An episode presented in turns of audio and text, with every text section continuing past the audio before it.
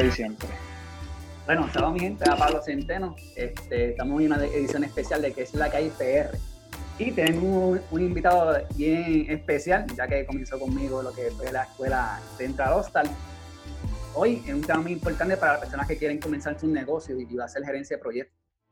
Pero antes, ¿verdad? Que comencemos, ¿verdad? Con el tema como yo ser y fuerte.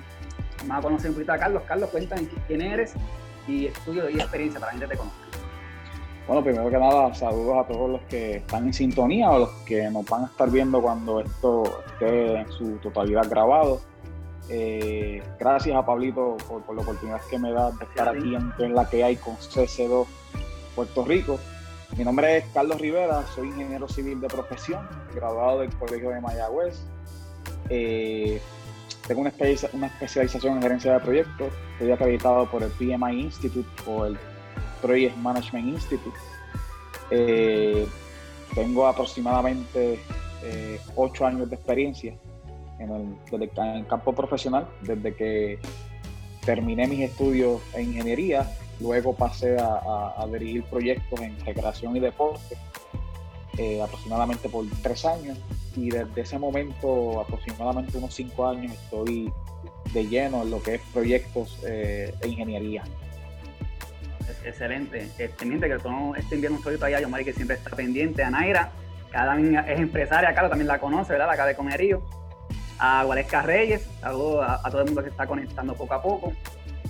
Carlos, este, darte las gracias, ¿verdad? Porque fuiste conmigo el cofundador de lo que fue Central Hostal. Sé que tú te dedicas casi, toda tu vida al deporte. Antes de comenzar, ¿verdad? Lo que es la gerencia de este tema eh, un saludito de todos este, que nos ayudaron, a Juni, a Natalia, a Sara, a Verónica, a Leo, no se me queda nadie, a Gilbert, a Ramón, que el de Bonito olvidaba siempre el nombre de él. A Edwin, Edwin Ramos. Edwin Ramos, ¿verdad? Muchas gracias a, todos. A, Leonardo, a Leonardo Gerena, a Leo.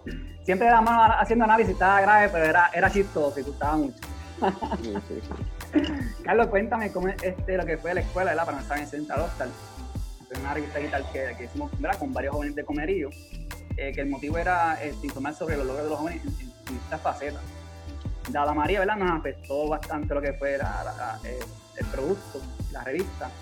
Entonces, cada cual tomamos este, diferentes caminos, pues yo comencé con CC2 y Carlos ahora tiene su, página que se llama Sportsen, que es sobre. Era, el periodista deportivo también, porque está en toda la ingeniero y periodista deportivo y comenzó con este nuevo forma, este nuevo, nueva revista, Carlos, no es una revista, una, página, como sé cómo la define. Bueno, pues primero que nada, eh, hablando del Centro Oeste, sí, definitivamente fue una escuela para nosotros. Para mí, ahí empezamos eh, esta, este descubrimiento del mundo digital, de las plataformas sociales, eh, como una herramienta de, no sé, de aportar a la sociedad, ya que Puerto Rico eh, ha estado pasando por muchos años por una crisis económica y yo creo que nuestro pueblo comerío definitivamente fue parte de, es parte de esa crisis y quisimos pues aportar social y, deportivamente a, nuestra, a nuestra juventud.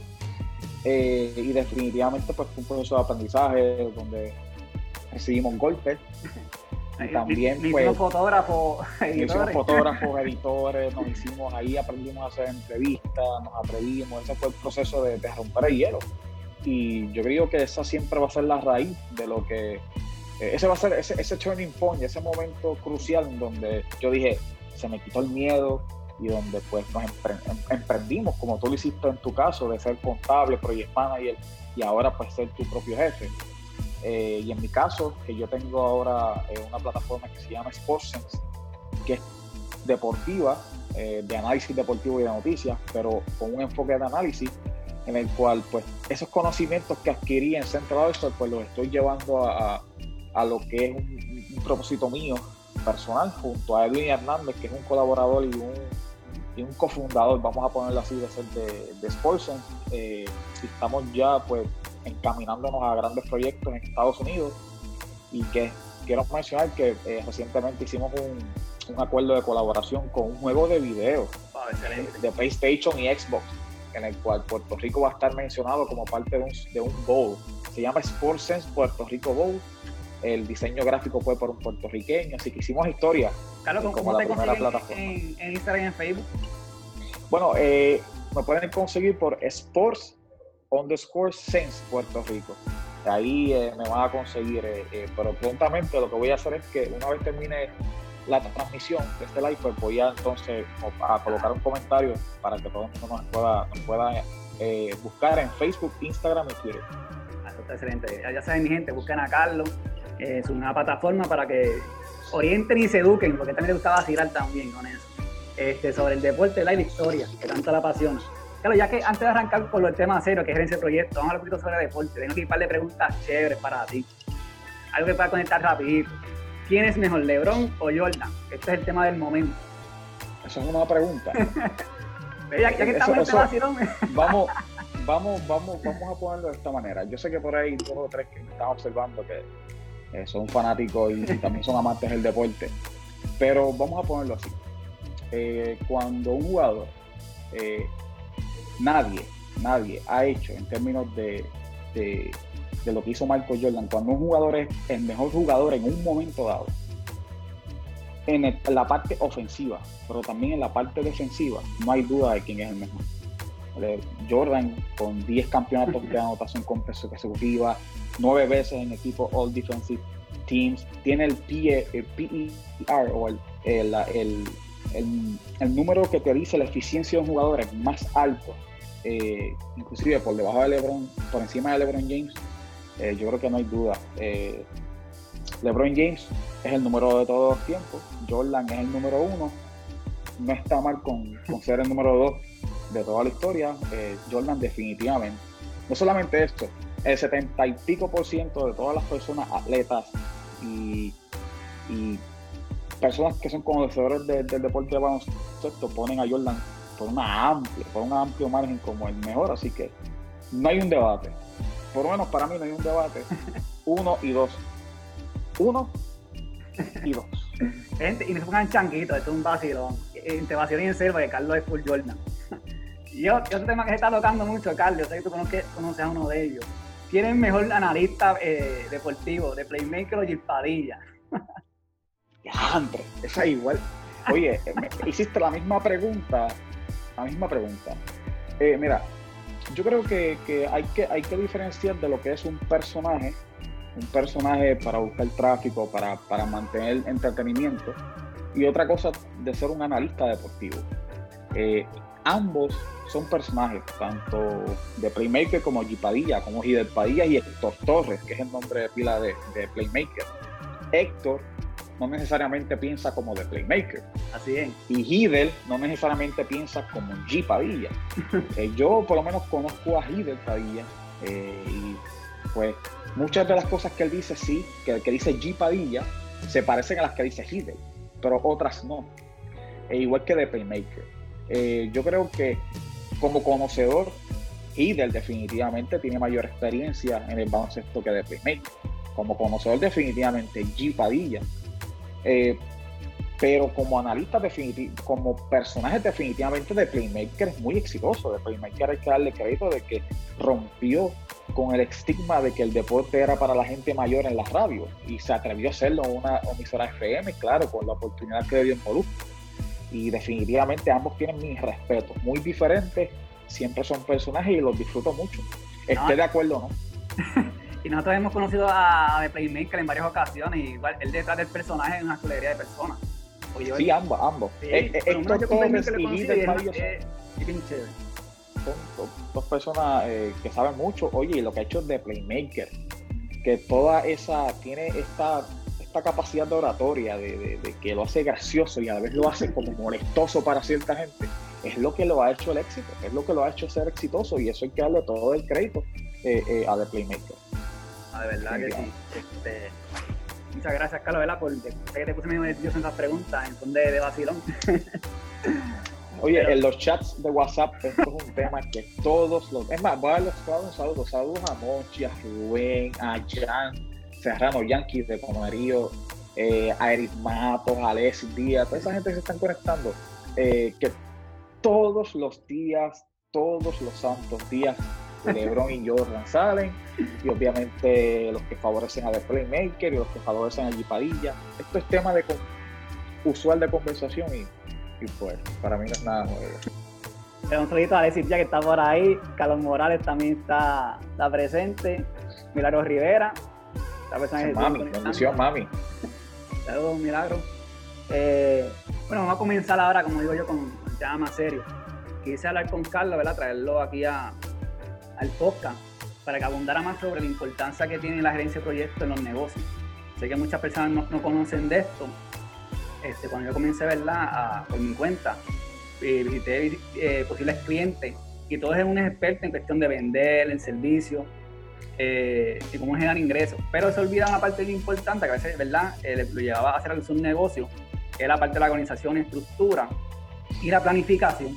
Porque mucha gente dice, ah, hazte un plan de negocio y lo hace más o menos por encimita. Entonces, cuando hice la mentira en gerencia de proyectos, me di cuenta, mira, esto baja más a fondo. Hay, una disciplina muy amplia que te puede ayudar a, organizar. Como estaba con Carlos, mira, Carlos, yo no quiero que la gente sea una experta en ese proyecto, pero por lo menos que tomen tu tiempo y cogen un par de las fases o ciclo de vida y, y tomen tu tiempo para eh, aprender y, informarse y hacerse un buen buena estructura. Carlos, ¿verdad? Si me puedes decir un poquito que sobre la importancia de la, de la gerencia de proyectos. Bueno, primero que nada, sí, primero que nada, antes de, de decir cuál es la importancia, hay que saber qué es un proyecto. Mucha gente dice, pero, ¿qué es un proyecto? La realidad es que yo diría que el 90% de las, de las cosas que hacemos hoy día es un proyecto.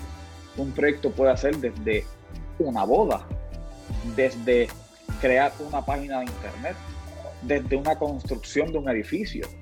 Algo tan solo como salir en este, en este mundo del COVID-19, del COVID, desde salir de tu casa, hacer tu compra y regresar, eso es un proyecto. O sea, en otras palabras, todo, todo, toda conjunto de actividades en las cuales conlleven una planificación y que sean de un punto A a un punto B y que siempre terminen, que sean temporeras, se pueden considerar como un proyecto.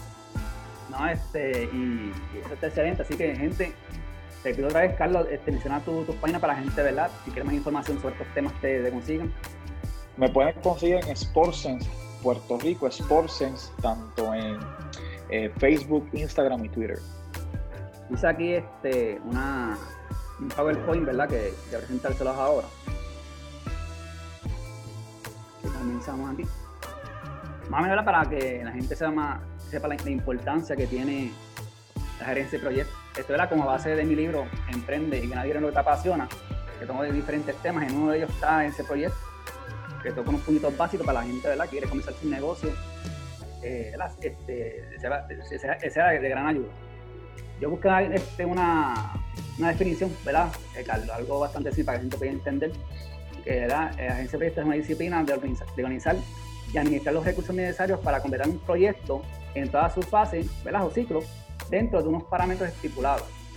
Eh, llevar a cabo las diferentes proyectos, como mencionó Carlos, que no solamente es para la construcción, eh, lo que siempre digo, no tienen que ser expertos en cuestión de agencia de proyectos, pero sí, si quieres ser eh, un experto en esta área, Carlos te va a dar varias recomendaciones. Pero yo lo que quiero es que por lo menos cuando comiences un negocio o para comenzar un proyecto, si antes por lo menos a planificar, más de tu tiempo. Porque tenía un montón de clientes que me llamaban Carlos y era a disparate, que no dejan, no dejan ni hablar. Yo para, para, para, que es este, fíjate con calmita, por lo menos sí. este, tus dudas o, o ideas y nos sentamos con calma. Dime, que te ha pasado eso, cuéntame sobre eso.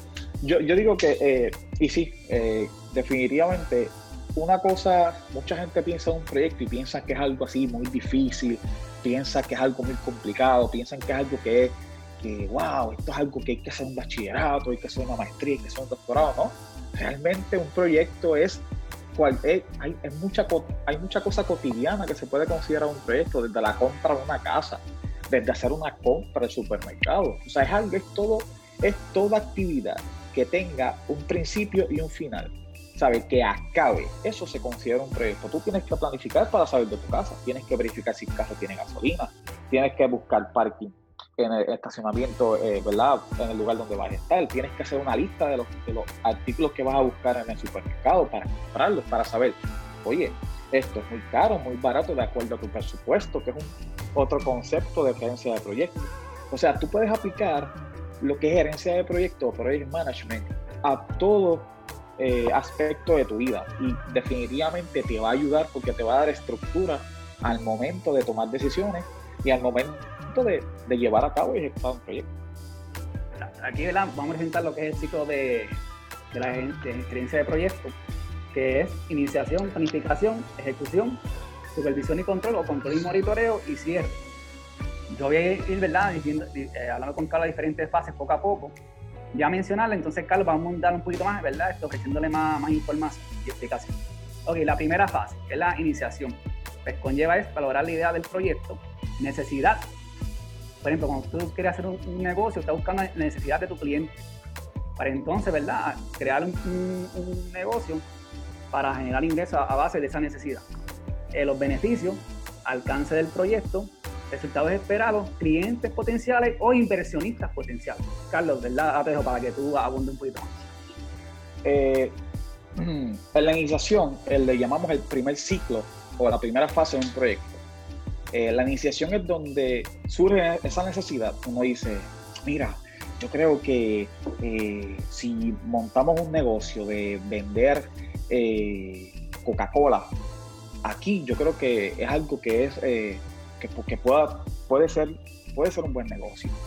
Y pues ahí uno dice, wow, eh, pero es viable, se puede hacer. Ahí donde se buscan los expertos en el tema, ahí donde se buscan los posibles recursos.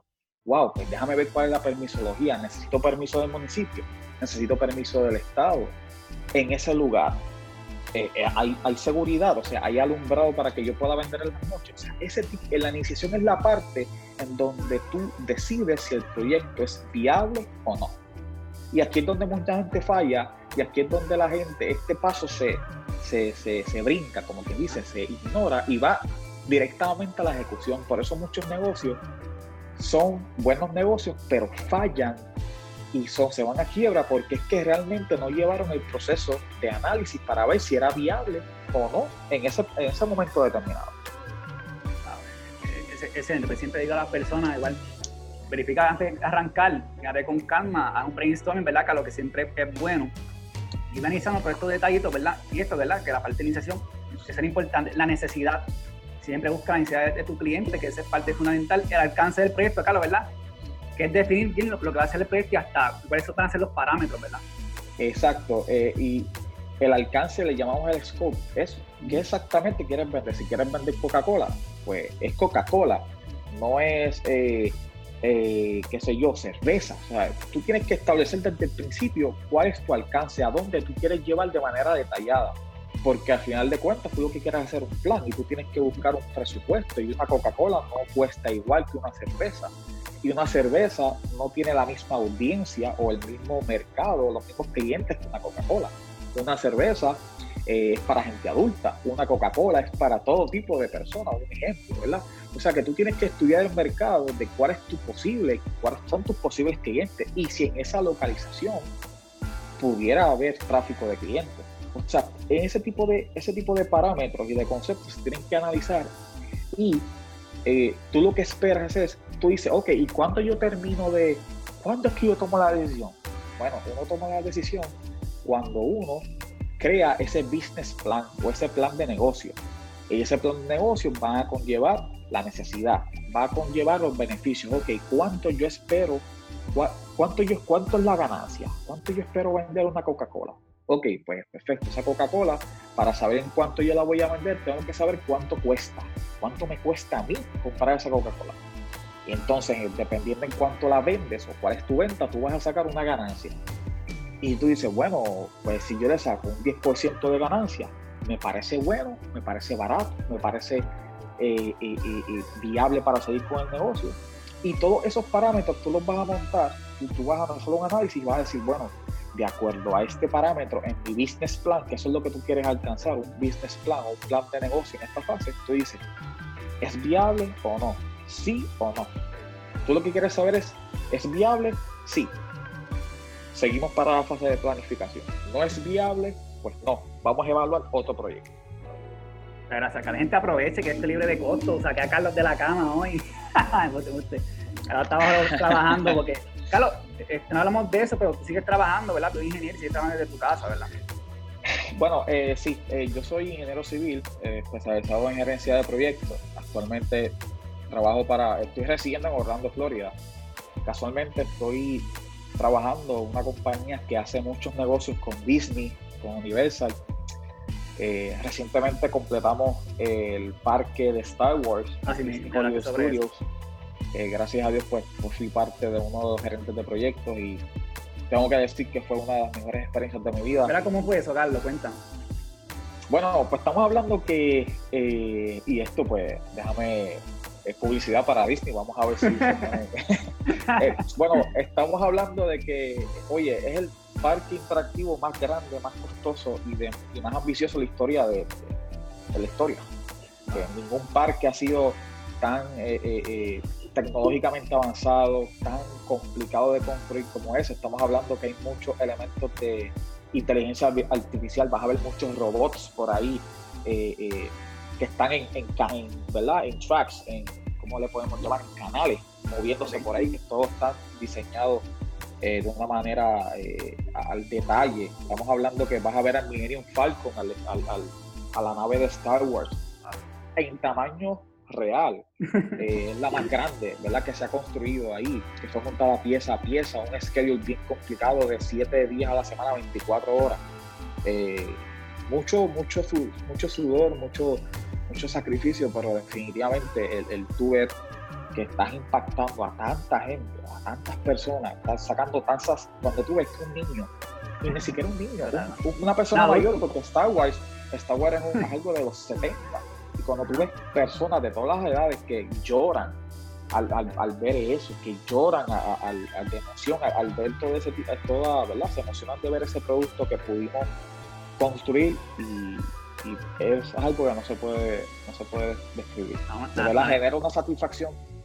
De, me alegra mucho, Carlos. Y, y, joven comerieño, ¿verdad? Comerieño y puertorriqueño, así que un, un orgullo de acá este boricua.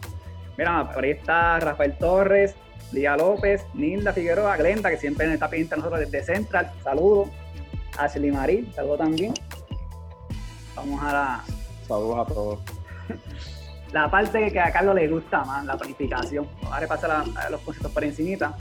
Aquí se, se, habla sobre las metas y objetivos, utilizaciones, presupuesto, alcance, recursos, ya sea equipo, recursos humanos, equipo de trabajo, calendario, que Carlos se, se especializa en, en esa área permisos, documentos, contratos y tiempo. Yo de Carlos, tú tocas casi todas esas áreas, ¿verdad? Porque entonces tú estás ya experto en presupuesto, calendario y qué, era la otra, la otra parte. Eh, eh, soy, eh, y en riesgos. y riesgos.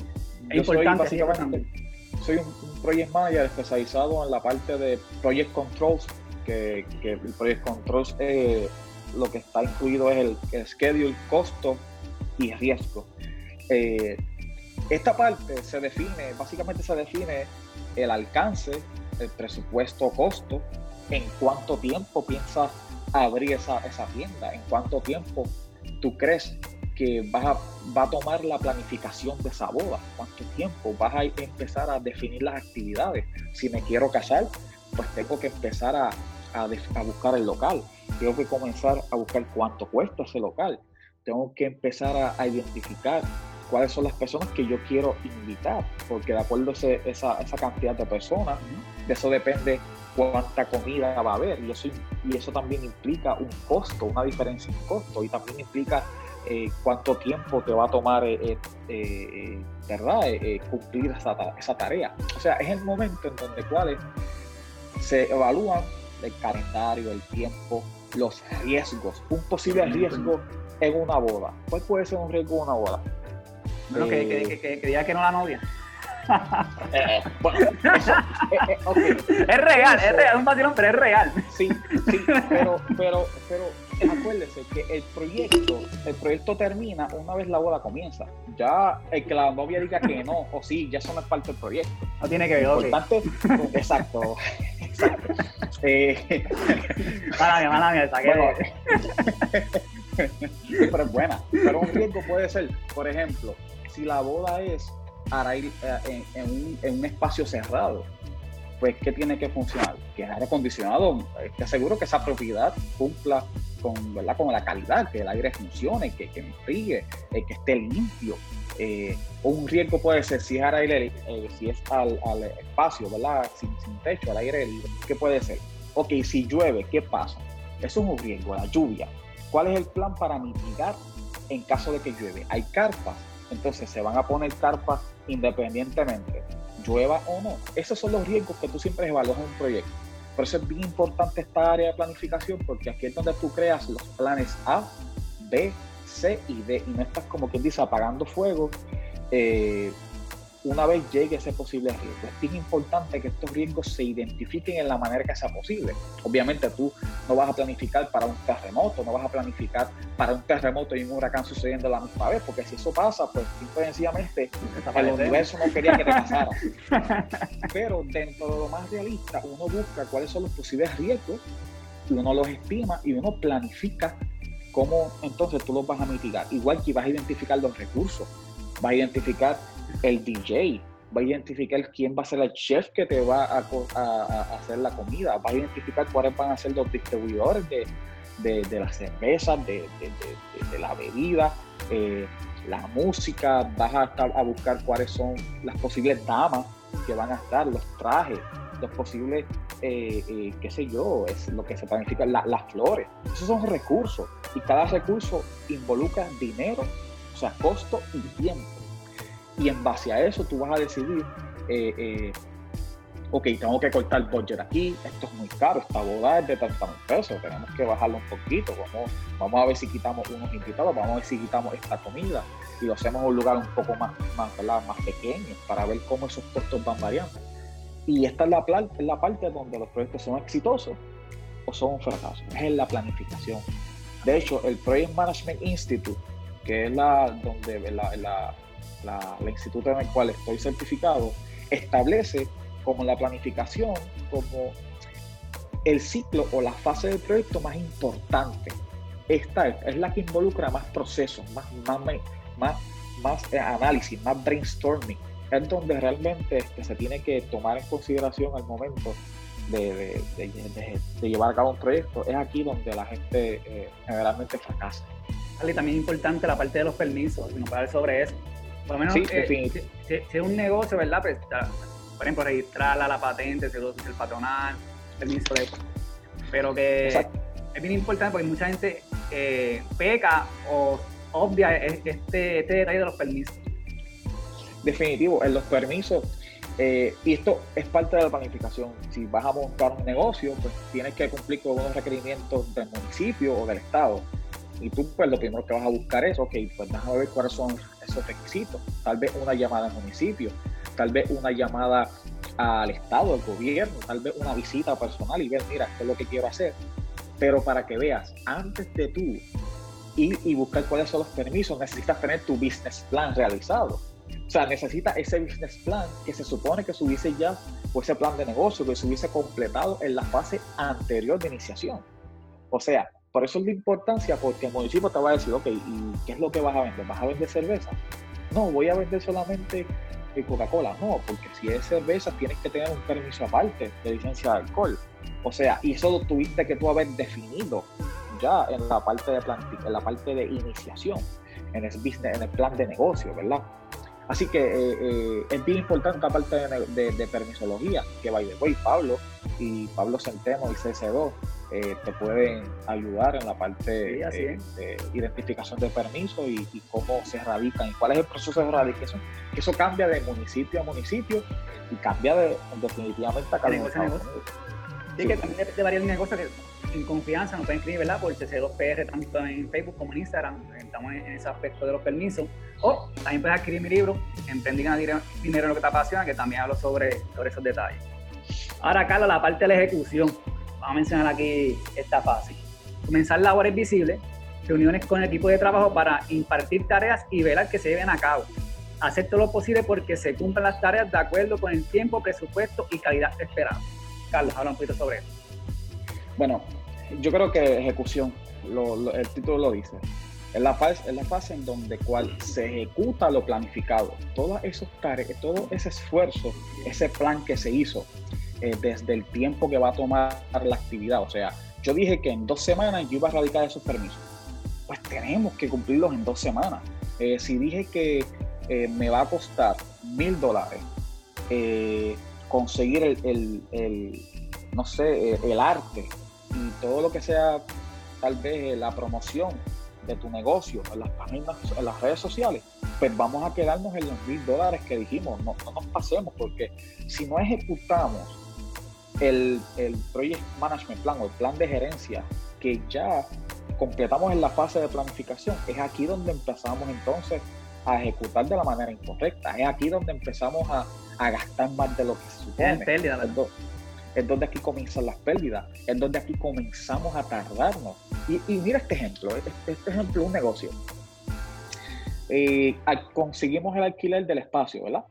En el mes 1. Mes 1 tenemos el alquiler. Y ya eso conlleva un costo, ¿cierto? Un costo. Eh, o sea, ya yo pagué ese mes de renta, de agua, luz, etcétera. Sin embargo, todavía no hemos vendido ni un producto, ni una Coca-Cola. Pues, ¿qué pasa? Si al mes 2 queremos vender cerveza, ¿qué sucede? Tenemos que cambiar el plan, tenemos que cambiar la permisología. Entonces, debido a que ahora queremos vender cervezas que no estaban consideradas en el plan, la planificación, ahora entendemos que se va a tardar dos meses más y todavía estamos pagando tres meses de renta, agua y luz sin solamente vender un, un, este, un producto. O sea, ya ahí estás en una pérdida. Y esto es un ejemplo súper clásico una vez tú haces un plan de negocio y haces un plan de gerencia de proyectos según lo que planificaste, cambiar en el interín es sumamente complicado y tienes que eh, analizarlo bien antes de tú poder cambiar tu alcance. no, Carlos, te pregunté, dile lo difícil que es una orden de cambio. Una orden de cambio. Eh, eso le llamamos un cambio de orden. Eso, eso, eso lo vamos a mencionar aquí, pero en la otra fase, que la otra ah, ciclo, que es el de monitoreo y control un cambio de orden. la, eh, la parte de supervisión y control. Eh, no sé si vas a leerla tú. Ah, vamos a leerla por si acaso, ya que va la parte supervisión y control, control y monitoreo. Eh, vigilar el estado de las tareas, reuniones programadas, velar porque se cumplan las tareas de acuerdo con el tiempo, presupuesto, alcance y calidad esperada. Y importante lo que Carlos va a decir ahora. Ok. La primera fase es la iniciación. Iniciación tú no puedes comenzar la planificación si todavía no, no, sabes si el proyecto es viable o no. Una vez el proyecto es viable, si es viable, vamos a comenzar la planificación. Y ahí vamos a estar la mayor cantidad del tiempo buscando el budget, el costo, buscando cuánto tiempo vamos a tardar, el schedule, buscando los riesgos, etcétera, metodología, etcétera. Una vez nosotros tengamos todo eso en nuestro control y tengamos ese plan ese plan determinado, vamos entonces a ejecutar el proyecto. Pero ¿qué sucede? Una vez se ejecuta el proyecto, tú tienes que saber si lo que estás haciendo se está cumpliendo los objetivos que tú eh, proyectaste en tu plan. Tú tienes que establecer métricas. Tú tienes que decir, ok, yo dije que iba a empezar el 2 de enero y todavía es el 8 de febrero y no he empezado ya eso conlleva un atraso. Ese atraso probablemente ya pagaste un mes de renta y todavía no has vendido una Coca-Cola. O sea, ya hay una pérdida en ti. Pues es ahí es donde tú tienes que empezar a identificar esos cambios y medirlos. Si dijiste que iba a vender tres Coca, eh, mil Coca-Cola al mes uno y al mes uno vendiste 250, ok, aquí es donde entonces tú tienes que decir, ok, ¿qué ha pasado? Porque aquí es donde tienes que empezar a monitorear métricamente, ok, tú dices, ok, pues te han vendido un 75% menos. ¿Por qué? Falló el mercadeo, debo mejorar tal vez la publicidad, tal vez el lugar, tal vez el lugar es muy oscuro, tal vez tengo muchos negocios al lado. O sea, ahí tendré entonces que yo ir a, mi planificación otra vez y decir, ¿qué fue lo que yo tomé en consideración para yo decidir abrir el negocio? Cosas como esas. Entonces, cambio de orden. Un cambio de orden es eh, un cambio al alcance del proyecto que no estaba en la planificación, que hay un cambio económico. Por ejemplo, un cambio de orden puede ser, si yo eh, dije que iba a pintar eh, el interior de mi negocio de color blanco, pero resulta que el color blanco, pues no sé, se ve tal vez, es más fácil que se ensucie, un ejemplo, la razón que sea y de momento en el medio del proyecto dices, diantre, no, tengo que comprar entonces, quiero pintar dos paredes de verde. Pues eso conlleva comprar más pintura, que eso no estaba en tu budget, en tu presupuesto inicial. Pues eso es un cambio de orden. Cambió el alcance del proyecto porque se hizo un cambio. Cambio que conllevó dinero y tiempo, porque ahora tienes que esperar tal vez dos o tres días a que se pinte, a que se seque, a que el olor a pintura se vaya, si es un espacio cerrado, o sea, ese tipo de cosas eh, conllevan un cambio de orden y siempre tienen unas consecuencias, tanto en costo como en tiempo. Ah, muy, importante, especialmente cuando tienes también los recursos humanos, Carlos, que a veces es bien difícil uno, uno medirlos, ¿verdad? Y, y. Ahora, ya que pasamos a la, última fase, que es la de cierre, esta pues ya por lo menos, la, no sé si es lo más, entre lo más relax o lo más difícil, depende, si estás al día, estás relax. Ahora, si te atrasaste, como mencionó Carlos, comenzaste a hacer muchos cambios de órdenes, pues esta parte te, va a ser bien difícil. Por ejemplo, la, fase de cierre. Todas las tareas e informes deben estar completados. Reunir con equipo de trabajo, servicio o producto ha sido supervisado y entregado a las partes correspondientes. Y si es un negocio, comienza la apertura y la operación. Y si es una boda, se casa o no se casa la gente, o dice que sí o dice que no.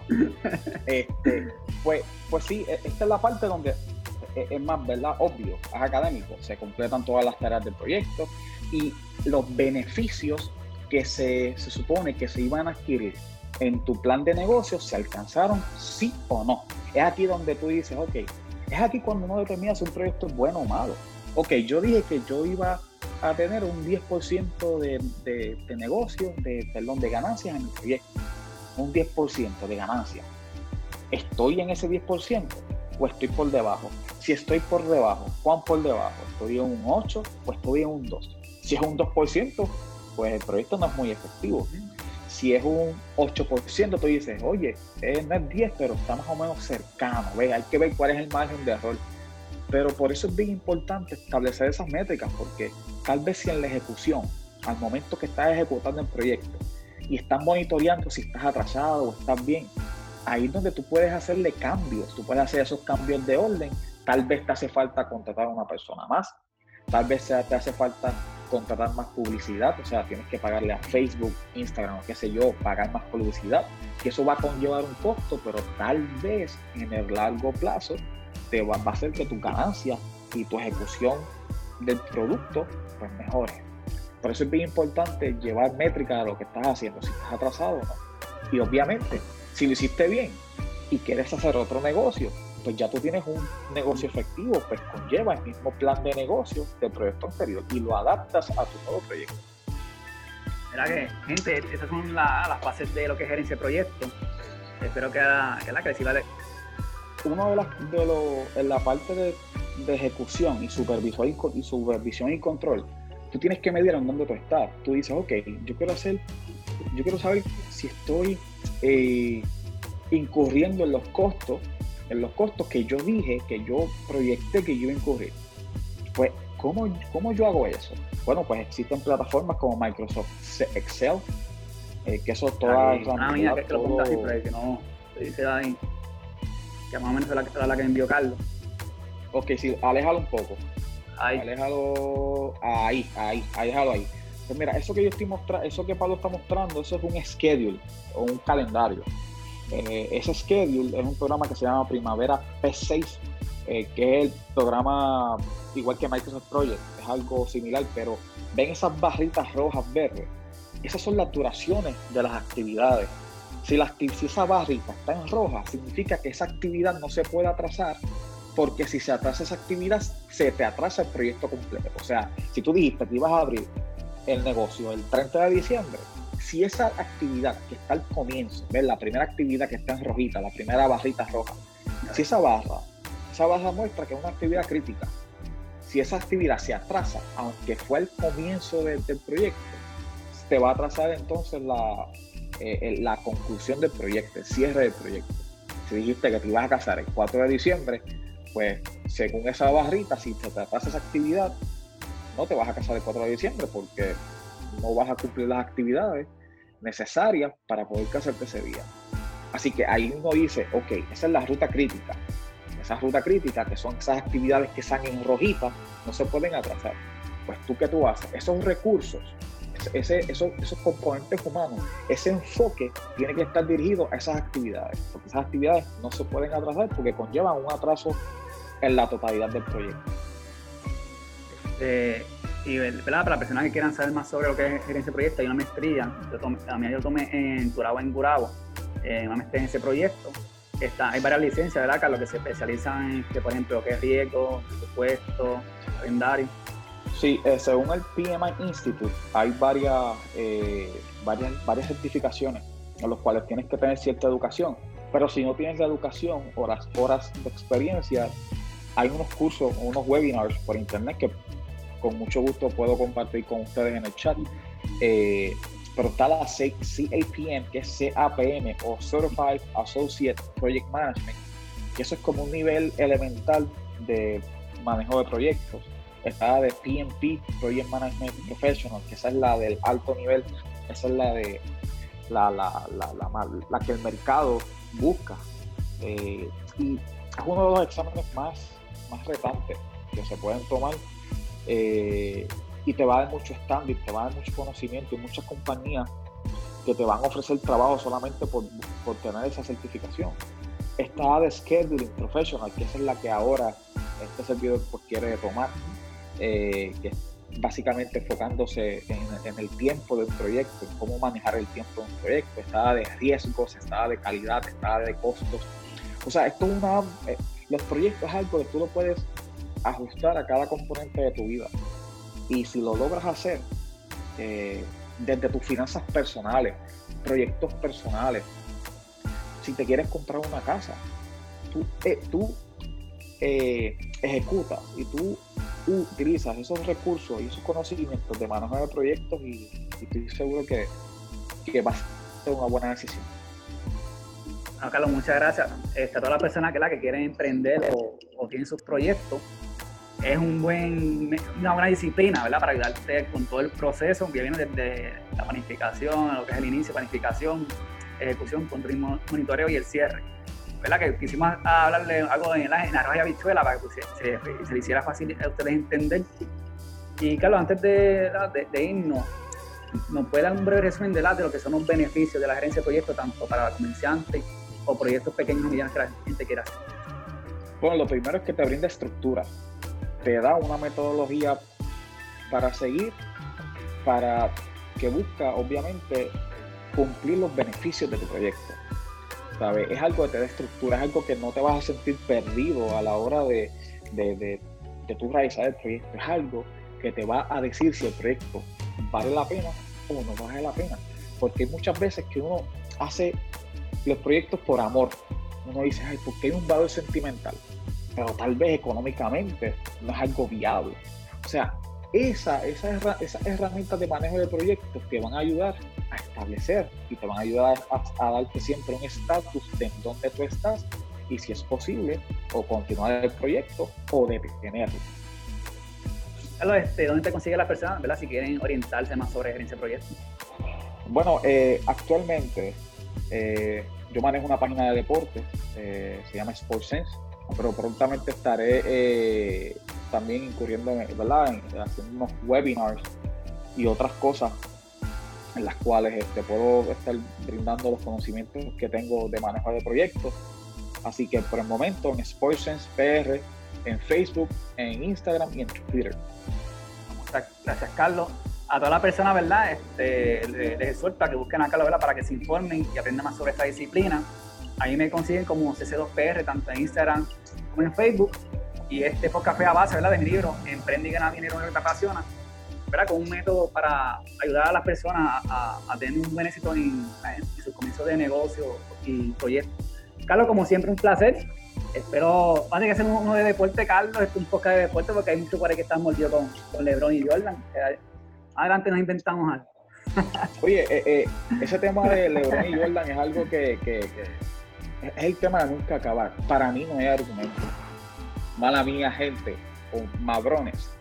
No hay argumento. El argumento, por alguna razón, se hace famoso, pero no hay argumento. Hay niveles. Uno, un montón de gente por debajo, un montón de espacio por debajo, y Lebron. Así que no, no es relajando. puede ser considerado el mejor de todos los tiempos, pero realmente no hay argumento. Así que Si quieren saber más sobre ese debate, así inventamos algo más adelante. Así que ya saben, Nos consiguen como CC2PR en Instagram y Facebook, a Carlos como Sport de Sport en Instagram. Y nada, más adelante vamos a estar eh, teniéndole seminarios y eso sobre diferentes temas, ¿verdad? Para, para emprendedores. Muchas gracias. Carlos, no te me vayas. Vamos aquí a retirarnos de, de Facebook Live. Muchas gracias, mi gente. Saludos. C2 es una compañía que ofrece servicios de manejo de redes, consultoría, mercadeo de marcas, fotografía, producción de videos, arte gráfica y cobertura de actividades. Se enfoca en el área de deportes, turismo, cultura, entretenimiento y comercios.